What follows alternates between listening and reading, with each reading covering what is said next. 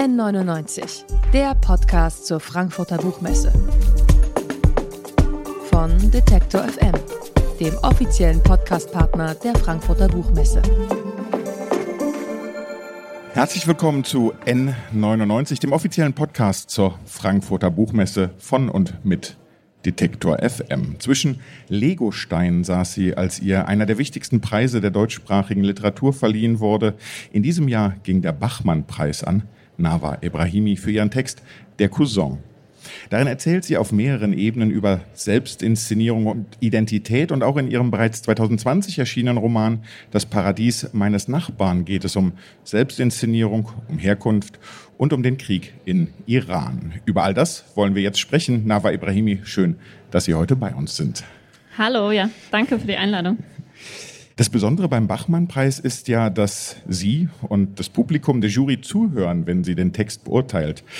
Bei Ihnen klang, naja, die Diskussion am Anfang gar nicht so sehr darauf, dass man sich vielleicht dann auf einen, einen Preis einstellen kann danach. Wie überrascht waren Sie bei der Preisverleihung? schon sehr überrascht. Also wir hatten auch keinen Sekt oder Prosecco zum Anstoßen zu Hause. Ähm, ja, also als ich das erste Mal so live die Diskussion verfolgt habe, dachte ich, okay, weil ja Klaus Kasperger, der mich eingeladen hat, als er dann auch noch sagte, ähm, er habe auch seine Schwierigkeiten mit dem Text, ist mir irgendwie, dachte ich so gut, okay, ich, ich äh, packe ein. ja, danke.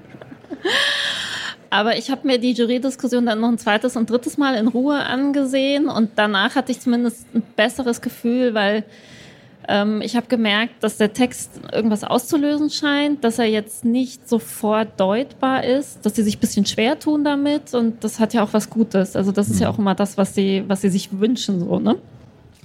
Jetzt ist es ja als Autorin so, ne, man, man kann eine Rezension über das, das Buch lesen und man kann sich denken, naja, Danke oder Danke, so auf die beiden Arten und Weisen. Wenn man dem live zuhört, kann man da überhaupt was mitnehmen? Kann man was rausziehen für sich und seine Arbeit? Oder ist es eher sozusagen ein entferntes äh, Draufschauen auf diese Diskussion, äh, der man da folgt?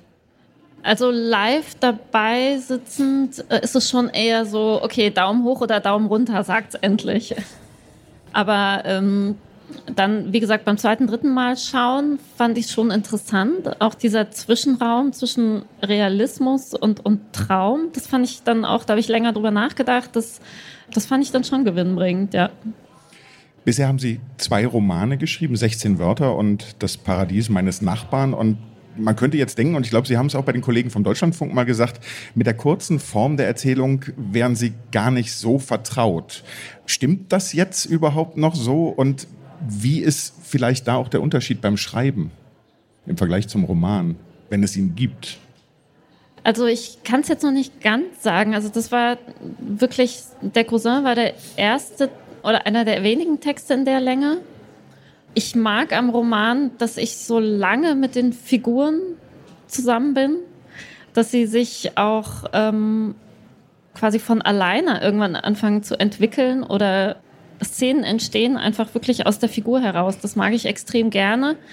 Das war beim Cousin eigentlich auch so, aber natürlich nicht in dem Maße. Also da ist alles viel beschränkter. Und ähm, bei einer Erzählung, finde ich zumindest, brauche ich schon so eine Art Bogen und auch zumindest in wie auch immer, einen wie auch immer gearteten Abschluss. Und ähm, bei Romanen da brauche ich natürlich auch einen Bogen, aber da genehmige ich mir dann auch ein komplett offenes Ende. Also es ist schon nochmal anders, auf jeden Fall. Aber ich werde es jetzt vielleicht ausprobieren.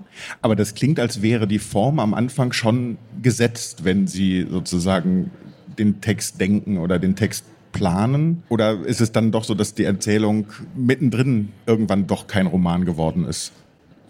Nee, der Cousin war wirklich so angelegt, aber ich habe ihn nicht groß geplant. Das, ähm, ich ich habe der Kern äh, des Textes ist ja eine wahre Begebenheit und ähm, die hatte ich immer im Kopf. Also ich habe das im erweiterten äh, Verwandtschaftskreis, habe ich diese Geschichte mitbekommen und ich hatte sie immer im Kopf, aber ich hätte eigentlich nie gedacht, dass ich sie mal literarisch verarbeiten werde, weil ich es eigentlich zu krass, also es ist einfach eine schlimme Geschichte und jetzt einfach nur eine schlimme Geschichte erzählen will ich nicht. Und deswegen hatte ich eigentlich nie vor, darüber zu schreiben. Aber als ich dann mich hinsetzte, um wirklich gezielt einen, einen Text für den Bachmann-Preis zu schreiben, hatte ich irgendwie, ich meine, das klingt immer so ein bisschen esoterisch, aber ich hatte dann irgendwie plötzlich äh, diesen ersten Satz und, und, und habe eine Form gefunden, mit der ich das dann doch erzählen kann.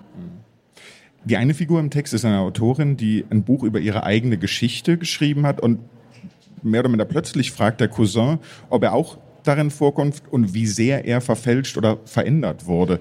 Wie sehr reflektieren Sie damit dann als Autorin auch Ihre eigene Position als Schriftstellerin? Sehr. Also das ist, ähm, also wenn man jetzt nicht gerade äh, Science Fiction schreibt oder äh, also ganz anderes Setting wählt, dann ähm, selbst wenn man jetzt niemanden aus seinem Bekanntenkreis oder aus der Familie als Vorlage nimmt, kann es sein, dass sich Leute äh, gefühlt als Vorlage wahrnehmen. Also ich glaube, wenn man dann ein bisschen veröffentlicht hat und eine gewisse Aufmerksamkeit bekommt, dann, dann lesen alle die Bücher schon, also zumindest im, im, engeren Kreis, auch danach ab, komme ich irgendwie vor. Oder also ich glaube, das ist etwas, zumindest äh, meine Art von Schreiben ist ja, ist sehr davon betroffen. Also ich, also eben auch bei der Geschichte habe ich eben genau überlegt, was verändere ich, was lasse ich, wie es ist. Und ähm, ja, also für mich ist das immer ein großes Thema. Und ich, ich mag eben dann, ich mag das auch dann auf, auf einer Metaebene im Text thematisieren. Das mhm. mochte ich. Ulrike Dresner hat in einem Gespräch mal gesagt, dass sie äh, bei einigen Geschichten, die sie im Kopf hat, die sie schreiben möchte, warten muss, bis einige Personen nicht mehr leben. Würden Sie da auch so weit gehen? Hm, vielleicht habe ich ganz irgendwo äh, tief im Hinterkopf auch diesen Gedanken. Aber es ist sicher so, weil wie auch jetzt bei diesem Text, wenn man sich hinsetzt, um zu schreiben, taucht halt in dem Moment etwas auf, was eben reif ist. Und ich glaube, dazu gehören viele Faktoren. Ist, ist das jetzt reif? Kann ich das jetzt erzählen oder nicht? Also man braucht ja auch ähm, also ich brauche einen zeitlichen Abstand zu den Ereignissen. Ich weiß gar nicht, wer gesagt hat, zehn Jahre. und am besten auch einen räumlichen Abstand. Mhm. Also ähm, das muss wirklich in, in Ruhe und, und fernab von allem reifen und dann irgendwann ist es soweit. Und es kann durchaus sein, dass es dazu notwendig ist, dass gewisse Menschen sich eben nicht wiedererkennen können. Mhm die Autorin und der Cousin, der Tänzer ist, die treffen sich bei einer Theaterveranstaltung in New York und sprechen über ihre Herkunft, ihre Geschichte, über künstlerische Auseinandersetzung. Und dabei geht es auch darum, was man von Gewalt erzählen kann und was eben auch nicht. Und beide versuchen ja am Ende einen eigenen Zugang zu finden und lassen dabei aber auch Dinge weg. An welcher Stelle mussten Sie überlegen im Text, wie man Leid erfahrbar machen kann? also so bewusst gehe ich eigentlich nicht ran. Also ich schreibe relativ intuitiv. Also als ich angefangen habe, wusste ich jetzt auch nicht genau, was ist jetzt, also in Anführungsstrichen Thema oder worum soll es gehen oder so. Aber was mich natürlich schon beschäftigt und ja eben auch in, dem, in, dem, in meinem zweiten Roman, ist die Frage, ähm, wie geht man mit traumatischen Erfahrungen um, wenn man migriert und in eine Gesellschaft kommt, in der ganz andere, also normalerweise ganz andere Alltagssorgen vorherrschen. Wie, wie lebe ich damit weiter? Ich, ich, man kann es irgendwie nicht, man kann es nicht aussprechen, aber es führt natürlich auch zu noch mehr Leid, wenn man sein Leben lang nur mit sich herumträgt. Und es gibt ja dieses schöne Zitat von Hertha Müller bezüglich ihrer eigenen Erfahrung. Wenn wir sprachen, machten wir uns lächerlich, wenn wir schwiegen, waren wir unangenehm. Also wie kann man darüber reden und ähm, um sich ja auch seiner, seiner Umwelt, seinen, seinen Mitmenschen äh, ja, näher zu bringen und ja, also auch wenn ich das jetzt vielleicht nicht so bewusst angelegt habe, aber das ist sicher ein Thema, was mich beschäftigt. Mhm. Um Herkunft oder auch die Vermischung von Herkunft für die oder den Nutzen von Herkunft für die künstlerische Arbeit, ist da am Ende auch die Gefahr auch für die Figuren vielleicht auch in einer Selbstdarstellung oder anders gefragt, wie nötig ist die vielleicht auch? Ja, das ist nämlich eine andere Ebene, die, die mich natürlich auch sehr umtreibt. Ähm, schlachten wir das irgendwie aus? Nutzen wir das irgendwie aus Eitelkeit oder aus dem Bedürfnis heraus, ähm, sichtbar zu werden? Oder, oder vielleicht aus dem ganz also, also aus dem sehr nachvollziehbaren Bedürfnis heraus, ähm, auch Geschichten zu haben, die, die auch in, in die Eingang finden in die deutsche Gegenwartsliteratur und, und ähm, Teil dessen zu werden und so. Aber es hat natürlich, wenn man dann eben so, so eine krasse Erfahrung gemacht hat, für mich auch schon immer, immer ist da dieses, dieses Alarmzeichen, Achtung, Ausverkauf. Mhm. Und, und würden Sie sagen, es kann auch nerven oder unangenehm sein, dass man vielleicht auch als Autorin mit Migrationshintergrund, breiter gesprochen, plötzlich nicht mehr über die eigene Literatur und das eigene künstlerische Arbeiten redet, sondern im Prinzip politisiert wird, aber nicht als politische Autorin geführt wird, sondern eben genau, weil die Debatten gerade so groß mhm. und so mhm. wichtig sind. Mhm. Ja, das nervt mich ein bisschen. Ich kann es andererseits natürlich nachvollziehen, weil meine, meine Texte und Bücher legen ja schon in Anführungsstrichen Themen nah.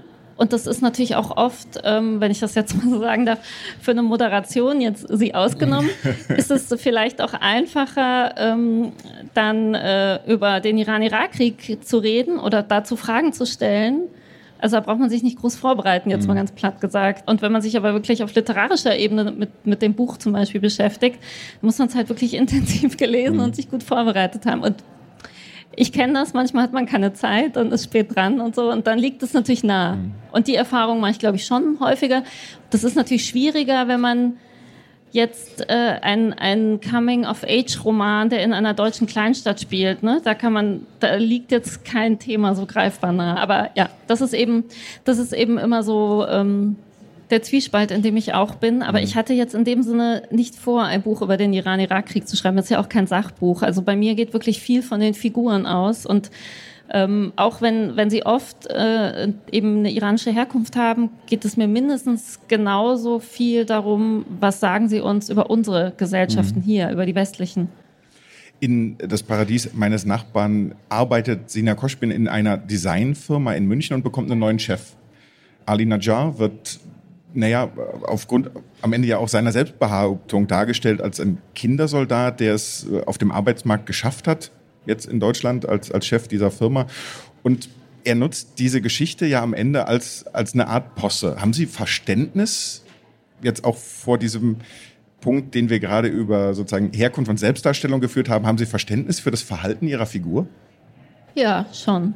Ich weiß nicht, ich glaube, sonst könnte ich sie nicht schreiben. Also ähm, das fand ich ja auch eben reizvoll. So eine, also es gibt eine, Vor, also eine reale ein Vorbild für mhm. ähm, Ali Najjar.